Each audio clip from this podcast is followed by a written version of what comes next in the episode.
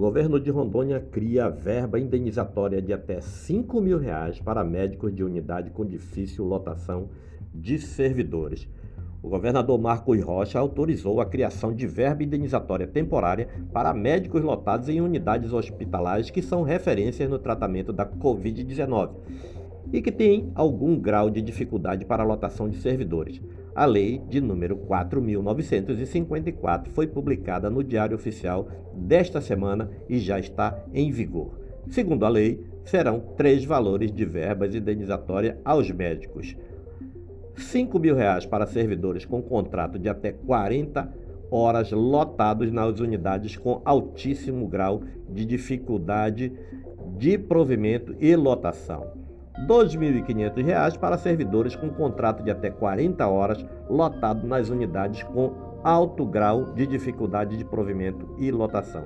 E R$ 1.200 para servidores com contrato de 40 horas lotados nas unidades com moderado grau de dificuldade de provimentos e lotação.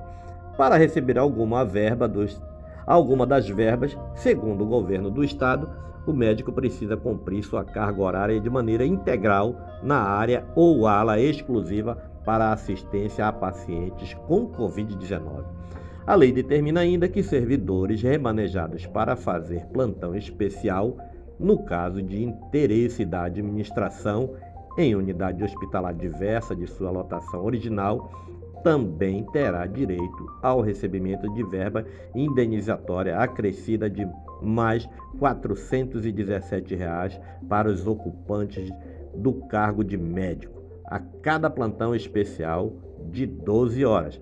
A verba de indenização temporária não será considerada no limite do teto remuneratório e será paga enquanto durar a vigência do decreto de calamidade pública estadual, podendo cessar antes disso. É o que fala a lei.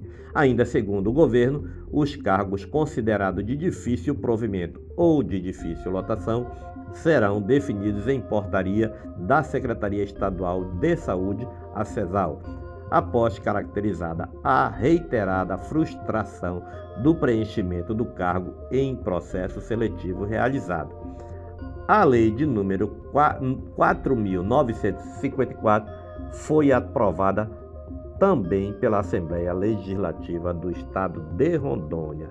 Esse é mais um podcast do site newsrondônia.com.